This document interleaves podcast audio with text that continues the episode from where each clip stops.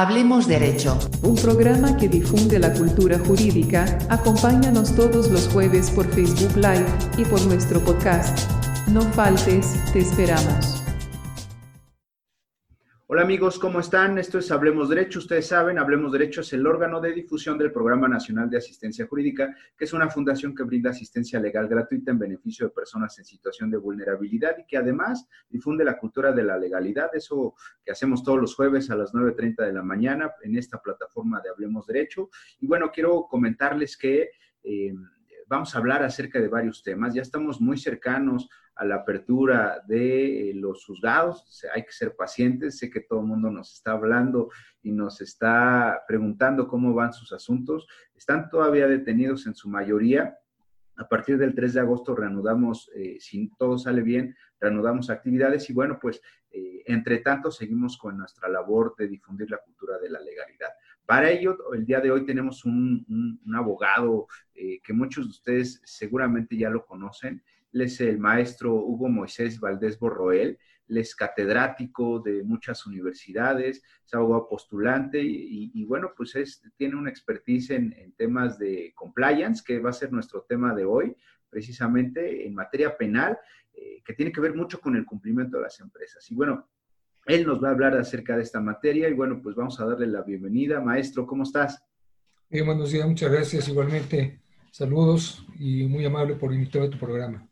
Hombre, un placer. Fíjate que traemos este tema del compliance, eh, que es un programa ahí eh, para eh, prevenir y en su momento ubicar conductas delictivas, no por las personas físicas que integran una empresa, una persona jurídica, sino precisamente la responsabilidad, que va a ser nuestro tema de hoy, la responsabilidad que tienen las propias empresas como persona eh, jurídica. En, estos efectos. Por supuesto, hay compliance en varias materias. Vamos a hablar específicamente de la materia penal. Primero, para todos aquellos que no son abogados, que son empresarios interesados en el tema, o cualquier persona que tiene un pequeño negocio, vamos a explicarles, por favor, maestro, qué es el compliance. Sí, claro, mira, el compliance eh, tiene varias definiciones, pero básicamente se debe entender como un programa de cumplimiento normativo. Eh, efectivamente, como lo dice, se trata de, de un programa dirigido a las personas morales o personas jurídicas con la finalidad de que se vean eh, eximidas de una responsabilidad penal o cuando menos que se vean eh, favorecidas con una disminución en la pena cuando un empleado de esa propia empresa ha cometido un delito. Entonces se debe de establecer lo ideal, lo que viene ya, lo que es el futuro, pues es de que las empresas ya tengan cuidado, sean pequeñas, medianas o grandes, tengan cuidado en establecer un programa de compliance, que es un programa de cumplimiento normativo ¿Cuál es la, idea? Apegar más a los empresarios y a los trabajadores de una empresa, así como sus proveedores, a una cultura de la legalidad. En la medida que esto exista y ese programa sea eficaz y eficiente, eh, si un empleado eh, involucra a persona jurídica en un delito porque la persona física es quien lo comete, pues la persona moral tendría alguna defensa. Eh, hoy en día ya tenemos casos reales aquí en México son muy pocos porque no ha entrado esta reforma como se debe, pero poco a poco lo vamos a ir viendo y va a ser bien necesario que todos los empresarios pongan sus ojos en el compliance penal. Desde que se creó el Código Nacional de Procedimientos Penales, se vislumbró y se plasmó, de hecho, en este Código Nacional, eh, esta figura de la responsabilidad penal de las empresas. Porque estamos muy acostumbrados a que la responsabilidad eh, penal sea para las personas físicas, las personas que tienen nombre, apellido, domicilio, los atributos de la personalidad que los abogados ya conocemos, que muchas de las personas eh, que no son abogadas los entienden en su mayoría y que son los elementos que todo el mundo tenemos, domicilio, nacionalidad, este, estado civil, cosas de ese tipo. Pero una de las grandes diferencias es con las personas morales, mal llamadas morales, personas jurídicas, eh, que bueno, pues tienen su representación, por supuesto, evidentemente desde su constitutiva y tienen también domicilio y cosas de ese tipo. Sin embargo, eh, pues nunca se había pensado antes de estas disposiciones del Código Nacional y la reforma constitucional del 2008, eh, nunca se había vislumbrado una responsabilidad precisamente para la empresa, ¿no? Eh, que el delito lo cometa la propia empresa. platícanos un poco de esto, maestro. Sí, mira, es muy interesante eso que dices. de hecho, ese es un debate académico que todavía se está dando, porque por un lado es un hecho, como bien lo mencionas, el Código Nacional de Procedimientos Penales, sobre todo en su reforma del 2016, 2014-2016, eh, ya incorporó esta responsabilidad penal para las personas jurídicas. Eh, originalmente no la tenía, en el 2008 no la tenía, pero ya después se hizo, ¿no? Eh, después con la miscelánea fiscal también se ya plasmó perfectamente esta responsabilidad. en el caso concreto, lo que comentas es muy interesante porque todo mundo tenemos la percepción, y es correcta, de que solamente la persona física, como tiene voluntad propia, pues es quien puede llevar a cabo una conducta de acción o de omisión y que eso genere un delito que tiene sus consecuencias penales.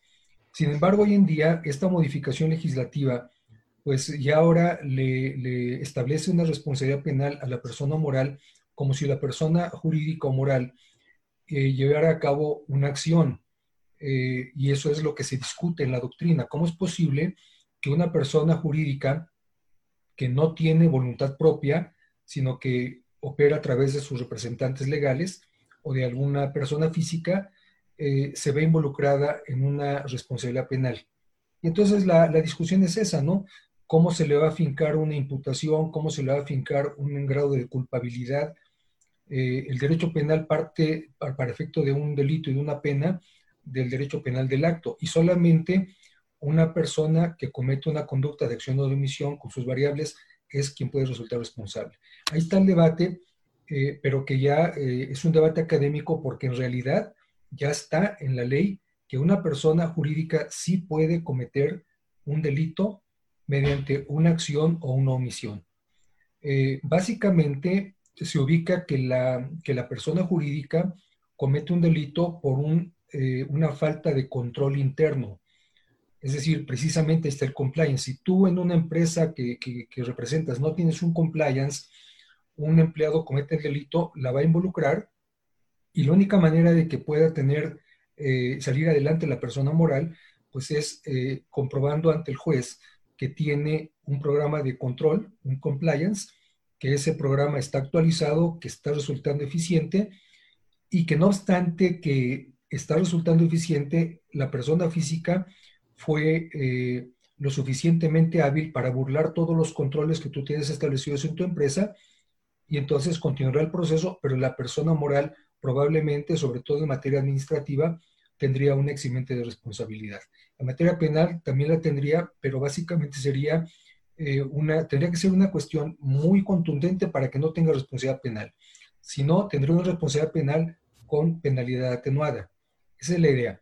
El programa de compliance entonces opera plenamente para las personas morales eh, o jurídicas y la acción o la omisión que pueden cometer como tal es básicamente debido a una falta de control interno, por una omisión en tener un programa de cumplimiento.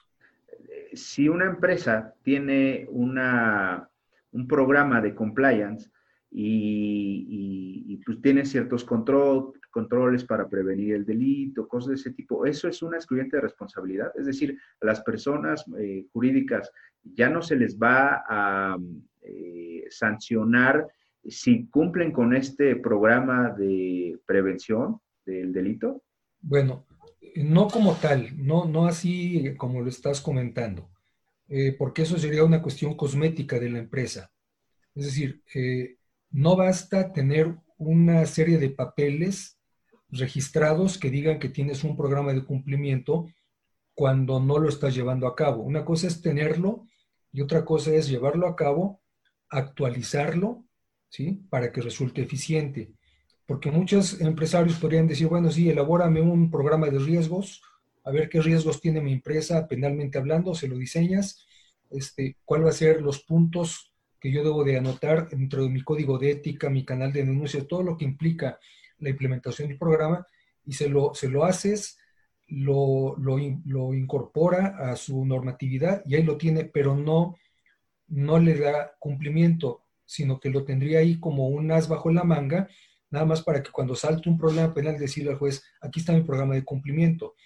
Sí, pero el Ministerio Público Federal no se va a quedar con eso. El Ministerio Público Federal lo que va a hacer primero es tratar de comprobar que la empresa no tiene un programa de compliance. Pero si lo tiene, no por eso se le exime de responsabilidad, sino que ha de comprobar el empresario, a través de los abogados que litiguen el asunto, que estaba actualizado, que tenía un oficial de cumplimiento que se llama eh, Compliance Officer, que es el responsable de la, de la eficiencia del programa, que estaba actualizado, que se le dio a conocer a los trabajadores, que estaba perfectamente implementado. Solamente así es la tendencia del compliance para quitarle una responsabilidad penal a las empresas. Pero si no es eficiente, si no está actualizado, si no nada más es un documento que está ahí, no te va a eximir de responsabilidad aunque lo tengas. Sí, fíjate que es bien interesante eso, maestro. Hay, un artículo que es el 421 del Código Nacional de Procedimientos Penales que habla acerca de los requisitos que debe cumplir o que se debe eh, reunir para que una persona jurídica se vea eh, involucrada en un delito cometido por uno de sus trabajadores. Eh, ¿Cómo es eso y qué requisitos debe reunir para que en realidad se configure un delito en este punto, maestro? Sí, correcto. De hecho, ahí está la base legal del, compliance, eh, del programa de cumplimiento a partir del 421 del Código Nacional de Procedimientos Penales. Y este artículo en particular que mencionas eh, se refiere a que la persona física, para poder fincar una responsabilidad penal a la persona jurídica, la persona física que comete el delito lo tiene que hacer eh, en beneficio, obviamente, de la persona física, pero que salga beneficiada de la persona moral o persona jurídica, eh, que sea con los medios que, que, la empresa proporcionó para que pueda llevarse a cabo este delito. Es decir, tiene que ser en beneficio o provecho de la persona jurídica o con eh, los medios que la persona jurídica puede aportar para que la persona física cometa el delito. Por ejemplo, eh, una empresa que no tiene control sobre sus documentos, sellos, credenciales papelería membretada. Bueno, un empleado que tiene acceso a todos estos documentos, sellos y demás, lo saca porque no hay un control sobre esto y comienza a realizar determinados actos ilegales con proveedores, con clientes o con personas en general. Bueno, cuando resulte que hay un fraude por ahí, pues van a ir con la empresa, van a ver que la empresa no tiene un programa de compliance, por lo tanto no puso control, no puso un debido eh, cuidado en el manejo de su papelería, de sus sellos y demás, y entonces si resulta provecho para la empresa o fue con los medios proporcionados por la empresa sobre los cuales no tuvo un control debido, es cuando ya fincarían la responsabilidad. Entiendo. Fíjate que eso es bien interesante porque eh, pues ahí deviene lo que debe contener ese programa de compliance. Eh, y esa es la pregunta eh, importante, ¿qué es lo que debe o en qué se basa un programa de esta naturaleza? ¿Qué es lo que debe contener? ¿Qué requisitos este, debe cubrir? Maestro, por favor. Sí, mira, esa, esa, respuesta es muy compleja porque sí hay, un, hay, una, hay un modelo básico que todo programa debe tener, pero este puede variar en función de, la, de las actividades de la empresa. Eh, Obviamente una empresa transnacional requiere un compliance mucho más elaborado de los puntos que ahorita te voy a decir, pero en general eh, son estos los puntos, ¿no? Digamos, de manera enunciativa, ¿sí? Primero, lo que tiene que haber es un diagnóstico de los riesgos. Esto es lo primero que tiene que hacerse. En función, y ahí es donde puede variar mucho, en función de, la, actividad de la empresa.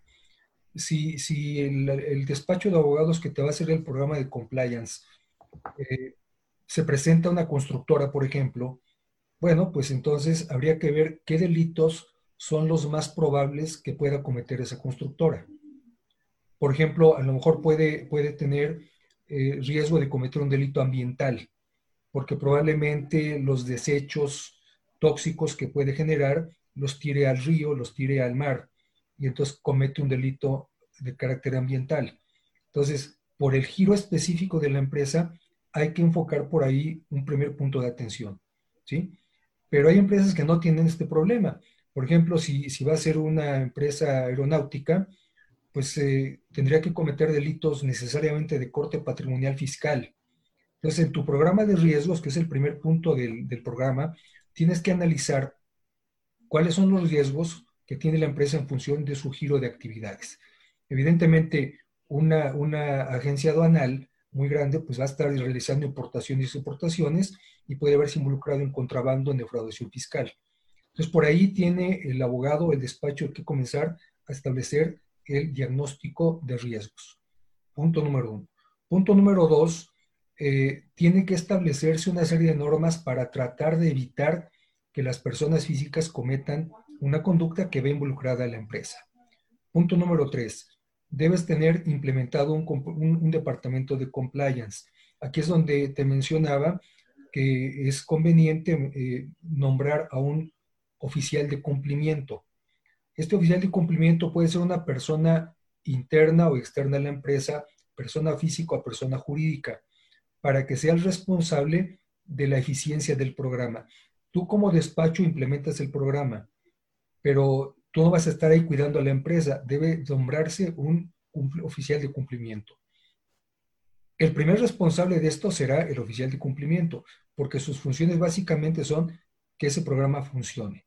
¿De acuerdo? Entonces, hay que establecer un oficial de cumplimiento, un departamento de compliance. También el punto que sigue, un canal de denuncias.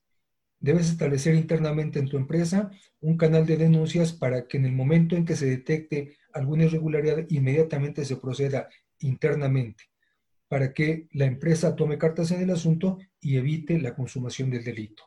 Este canal de denuncias tiene su problemática porque si soy empleado y doy una denuncia puedo perder el trabajo, tiene muchos peros, sin embargo hay que establecerlo, ¿sí? Siguiente punto, debes tener un control interno de personas y objetos. Es lo que te decía de los sellos de la papelería. Debe haber un control sobre los documentos, sobre toda la papelería de una empresa. Sería este control interno de personas y de objetos. Tendría que eh, llevarse a cabo un programa de mejoramiento. Habría que tener en cuenta, y los teóricos y la práctica indica, sobre todo en España, que es donde nació esto, que debe establecerse un programa de cumplimiento de revisión para ver si es eficiente cada seis meses. Estarlo revisando cada seis meses para que no vaya a fallar. Hay que irlo adecuando a las necesidades. Tú sabes que la delincuencia siempre va un paso adelante. Entonces, hay que ir adecuando ese programa y se recomienda de preferencia cada seis meses. Entonces, hay un mejoramiento.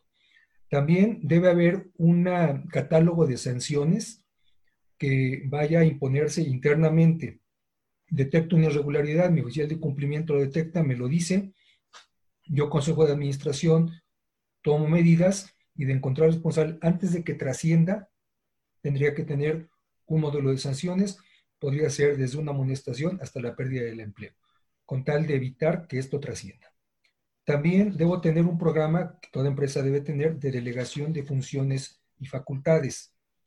Tengo que tener el oficial de cumplimiento y tengo que eh, establecer eh, una cosa muy importante, que los eh, trabajadores de mi empresa conocieron ese programa. De nada sirve que yo lo tenga muy bonito, encuadernado y que sea eficiente desde el punto de vista de, pues, de que está funcionando, pero que no lo conozca mis trabajadores.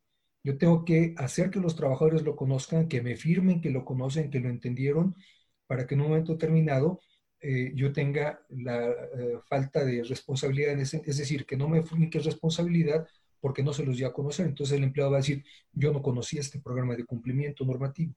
Entonces, básicamente, en forma de iniciativa es eso, pero insisto, variaría en función de las actividades de la empresa. Cada actividad o cada sector de la población evidentemente tendrá sus particularidades, porque esto debería ser no algo muy genérico, ¿no? Hay elementos, requisitos como los que acabas de mencionar que debe cumplir este programa de compliance, pero eh, pues debe ser un traje a la medida, ¿no? Cada, cada empresa deberá tener sus propios controles, sus propios procesos, eh, dependiendo al área económica a la que se dedique. Y bueno, pues aquí viene el, el, tema de la pregunta, la pregunta importante y que todo el mundo se espera, ¿cuál es la responsabilidad o cuáles las sanciones que se pueden dar en este tema de compliance en materia penal para las empresas? Pero antes, quiero invitarles a todos y cada uno de ustedes que eh, desde hace tiempo hemos querido hacerlo, no había tenido la oportunidad de ir a la oficina, pero quiero platicarles que tenemos algunos libros para que ustedes los puedan, a ver si los ven, puedan, se los puedan ganar. Eh, de hecho, ahorita vamos a establecer la dinámica, seguramente va a ser por comentarios, un número de comentarios, el, que se gane eh, el libro será el, comentario número, no sé, 50, eh, y ese va a elegir entre este libro que se llama La drogadependencia y criminalización de las adicciones, aquí está, pueden leerlo ustedes, verlo. Este que es Migración y Derechos Humanos en México, ahí está. Y otro que se llama Temas de Justicia de José Tapia Tobar, Aquí, aquí lo pueden ver. Cualquiera de estos libros se los van a poder ganar. Eh, ahorita el maestro me va a ayudar a establecer el número de, comentario que se va a poder llevar uno de estos libros. Estos libros fueron donados al Programa Nacional de Asistencia Jurídica por la editorial Porrúa. Y bueno, tenemos muchos más. Cada programa estaremos eh, eh, regalando varios libros. Ya estableceremos la dinámica de entrega para que todo sea con la sana distancia pero bueno, pues, eh, ¿qué, comentario, maestro? ¿Qué, número de comentario consideras que se ganaría? Yo quisiera que, fueran muchos, ¿no? El comentario 2000, pero quizá el tiempo no alcance, ¿no? Este, no, pues no sé si te parece bien el 25. El 25, sale. El 25, no se diga más. Y bueno, pues ahí está, el comentario número 25 a este video que se haga en vivo después eh, ya de transmitido, por supuesto que podrá elegir entre uno de estos libros. Y bueno, regresamos a nuestro tema. ¿Qué sanciones puede tener una empresa en el caso de que se eh, cometa un delito al interior? Maestro. Sí, mira, este, aquí hay que, antes de hablar de las sanciones en particular, que son muchas, hay que ver eh, que se divide, el Código Nacional divide la responsabilidad de las personas jurídicas en básicamente dos vertientes. Evidentemente, nos quitamos ya la persona física que tendría un problema de prisión pero la, persona jurídica no puede ir a prisión por ser una institución, eh, una empresa. Entonces, el código divide la, responsabilidad de las personas jurídicas con personalidad jurídica propia y la responsabilidad de las personas jurídicas sin personalidad jurídica propia, que son aquellas que son empresas fantasmas, que no han, que no han nacido a la vida jurídica. Y eso es un problema muy grave, sobre todo en materia fiscal, todo esto de las operaciones inexistentes y simuladas y demás, fue motivo de una reforma importante al Código Fiscal de la Federación para poder incorporar eh, esta, esta responsabilidad en este tipo, a este tipo de empresas que, que nacen exprofeso para delinquir, como son las empresas fachada, las empresas que, que no tienen una regulación notarial, que no se establecieron como manda la ley, ¿sí? Entonces, eh, las sanciones son diversas. Voy a comenzar con las eh, sanciones penales para las personas jurídicas que sí tienen responsabilidad, eh, personalidad jurídica propia, que son empresas debidamente eh, registradas con una finalidad, un consejo de administración, notariales y demás. Bueno, se puede comenzar, un juez puede imponerle una sanción pecuniaria o multa, que es la sanción más ad hoc para las empresas. De hecho, parte de lo que inspiró esta reforma de incorporar a la persona jurídica con una responsabilidad penal es porque esta persona jurídica tiene un patrimonio propio y entonces puede responder para, para efectos de la reparación del daño. ¿Qué pasa si la persona física huye y no la, no la encuentra nunca? Huye y se pierde. Bueno, la materia penal ahora voltea con la persona moral porque recibió un beneficio, fue en, provecho de la persona moral también, o fue con los medios que la persona moral tenía que se cometió el delito, y entonces la base responsable para efecto de que repare el daño, porque la persona física huyó y nunca la agarramos. Entonces alguien tiene que reparar el daño y se va sobre el patrimonio de la persona moral, ¿sí? En este caso de la persona jurídica, más bien dicho. Entonces, una sanción pecuniaria o multa es la sanción más adecuada para los fines que persigue el derecho penal cuando pone su vista en fijar una responsabilidad para una persona jurídica. Pero también tenemos el decomiso de instrumentos, objetos o productos del delito.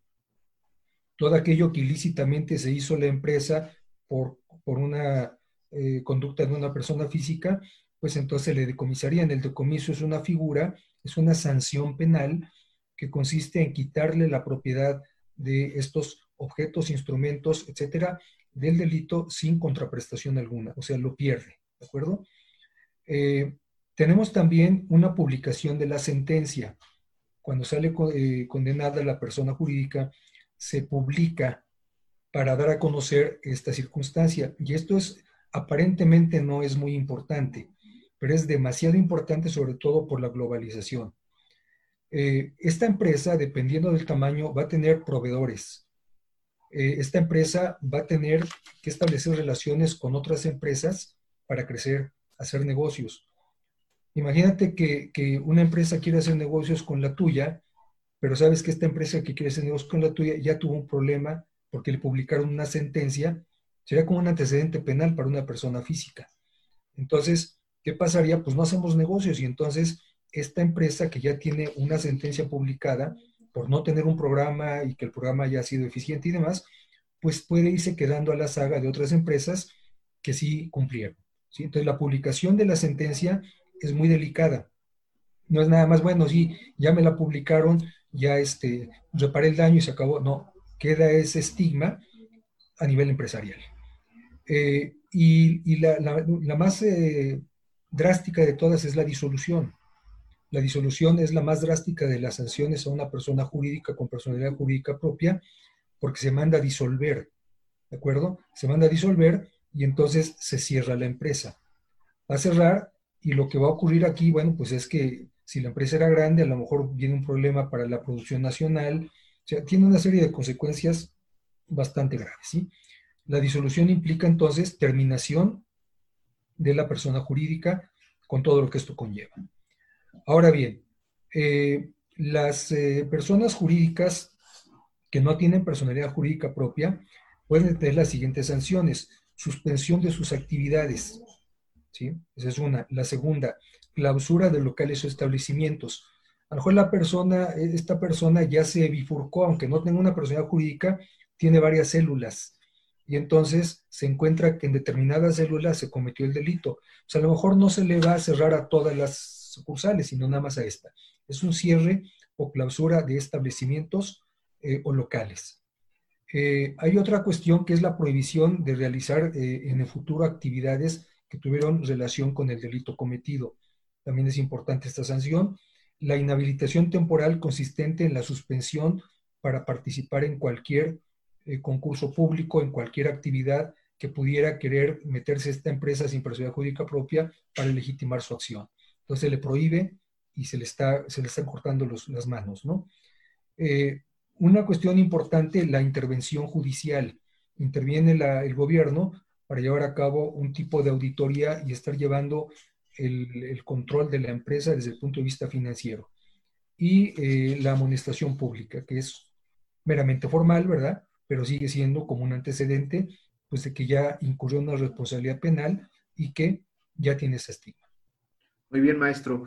Bien interesante y bueno, pues aquí nos obliga a las empresas a que tengamos cuidado sobre estos temas. Siempre, eh, pues lo ideal es hacer una especie de auditoría legal para que tengamos idea de cuál es nuestro proceso y cuáles son los riesgos en esos procesos y sobre todo para efecto de dar cumplimiento a todas las eh, obligaciones que como empresa tenemos. E, esto es solamente para el tema de la prevención de delitos o en el caso de que se cometa un delito, pues buscar eh, alguna solución. Sin embargo, hay otras medidas de cumplimiento, hay otras disposiciones, las fiscales, las administrativas. Ahorita que van a reanudar o que ya están reanudando las empresas en esta nueva normalidad a raíz del COVID-19, pues también hay temas de cumplimiento de disposiciones, el tema de la sanitación, sanitización de, eh, espacios, el tema de las pruebas de, diagnósticas de, COVID, em, el tema del gel antibacterial, eh, la sana distancia, cosas de ese tipo, pues también son temas de cumplimiento y bueno, pues también además podría generar una responsabilidad penal en caso de su omisión. Ya estamos por terminar el programa, maestro. Quisiera que nos comentaras pues algunos puntos finales que creas importante comentar, ¿no? ¿Qué, cuáles son las recomendaciones que les damos a las empresas? Maestro. Sí, gracias. Mira, sí, efectivamente, este, es una cuestión muy amplia. Incluso esto que estás comentando es cierto, puede verse involucrado porque hay un delito ahí que se llama peligro de contagio. Entonces, si tú como empresa no estableces las, eh, medidas de, cuidado sanitario para evitar la propagación de este virus, este, generaría que estás poniendo a las personas en peligro de contagio. Y eso es una responsabilidad para ti, como persona física que no lo haces y como empresa que no puso cuidado en esto, ¿sí? Entonces, ahí es donde vemos claramente cómo pudiera generarse esta responsabilidad. Un punto para, como dice, para ir terminando esta, este programa es el caso de los delitos. Es muy importante entrar a los delitos que pueden cometerse, porque por un lado, yo acabo de hablar de un programa de riesgos, que este programa de riesgos lo que establece es adelantarse a ver qué delitos puede cometer una empresa en función de sus actividades, de su giro empresarial. Eh, entonces, aquí hay una, una, circunstancia. A nivel federal, hay una eh, enumeración de delitos eh, que, que, están contemplados en un números clausus que hay que ponerle cuidado y estudio, porque son los delitos que pueden verse relacionados con las empresas. Es decir, aquí hay un programa de exclusión. La pregunta es, un empresario te puede preguntar, ¿yo qué delitos puedo cometer si no establezco mi programa de cumplimiento? Eh, en el Código Penal Federal y en el Código Nacional de Procedimientos Penales se establece una lista de delitos. Son muchos los delitos que pueden cometerse eh, y que últimamente ha sido modificada esto eh, a raíz de, precisamente de, las novedades que ha habido y se incorporaron muchos delitos fiscales. Entonces, pues los delitos eh, los tendríamos que ver ahí, tenemos que ir a la lista de los delitos que, tendrían relación directa, por ejemplo, delitos contra la delincuencia, en materia de delincuencia organizada y dependiendo del giro de empresa. Pero la novedad, la última novedad son los delitos fiscales a raíz de la expedición de facturas eh, falsas, la enajenación de facturas y demás. Se hizo una última reforma a esta lista y se incorporaron dentro de la lista que ya existe el delito de contrabando y sus equiparables, defraudación fiscal, evidentemente, y sus equiparables, y eh, precisamente en específico la expedición de facturas falsas. ¿sí? Pero habría que checar esa lista, que es bastante amplia, en la que las personas morales pueden verse involucradas. Esto es muy importante, porque si yo tengo una empresa y un trabajador comete un delito que no está en esta lista a nivel federal, no me pueden fijar responsabilidad como empresa. Tiene que estar en esa lista. ¿de acuerdo? Y como estamos en un sistema federal, la federación dijo, bueno, yo a nivel federal pongo mi lista de delitos, pero cada estado que es libre y soberano tendrá que establecer en sus códigos de la materia su lista de delitos. Desgraciadamente no se ha hecho más que en dos estados de la República. Uno es la Ciudad de México y otro Sonora, ¿sí? que tienen ya su lista. Los demás no tienen lista en este momento y se está pasando el tiempo. Entonces, ¿qué pasa? pues que se tache de anticonstitucional una sanción que se le quiera poner a una persona jurídica de un Estado de la República donde no tenga una lista de delitos. Porque la solución sería muy sencilla, decir, bueno, en Aguascalientes no tengo la lista de delitos, pues cualquier delito, ¿no? Dice, donde la ley no distingue, yo no tengo por qué distinguir, sobre todo en materia penal. Sin embargo, no es tan sencillo. Por un principio de legalidad y de seguridad jurídica, tendría que darse la lista porque así está ordenado en el Código Nacional de Procedimientos Penales. Entonces es un llamado a las legislaturas de los estados para que hagan su lista. Lo tenemos en dos estados y a nivel federal. Entonces debe de seguirse esta línea para tener esa certeza que el empresario sepa, por estos delitos son los que me pueden a mí fincar una responsabilidad penal. Muy bien, maestro, estamos ya terminando, el tiempo nos apremia. Quiero agradecerte la presencia en este programa. No es la primera vez, ya nos has acompañado. Muchos de nuestros seguidores seguramente ya te ubican. Eh, y, bueno, pues eh, muchas gracias por estar aquí. Al contrario, muchas gracias a ti y que tengas mucho éxito. ¿eh? Muchísimas gracias. Y bueno, pues queridos amigos, esto ha sido todo. Recuerden, tenemos estos libros. ya dijo el, el maestro, el comentario número 25 se podrá ganar. Estos eh, libros es Drogodependencia y Criminalización de las Adicciones. Aquí está, todo es editorial por RUAC, fueron donados al Programa Nacional de Asistencia Jurídica. Este otro libro, que es Temas de Justicia, otro, Migración y Derechos Humanos en México, de Mauricio Fará, Está bien interesante, ya lo pude ojear y se lo pueden ganar ustedes en el comentario número 25. Así es que eh, si no han llegado, apresúrense, todavía se lo pueden ganar. Y bueno, esto ha sido todo. Recuerden nuestros números de contacto, eh, ahí aparecen, siguen en nuestras redes sociales. Estamos próximos a cumplir ocho años de este programa Hablemos de Hecho y en septiembre cumpliremos 16 años de constituida eh, esta fundación el Programa Nacional de Asistencia Jurídica y bueno, pues no podemos hacer festejos grandes ni, cosas de ese tipo, pero estamos muy contentos y, bueno, ya le estaremos platicando eh, los avances y, las planeaciones para los siguientes años. Eh, un placer, que tengan, eh, como siempre, un excelente día.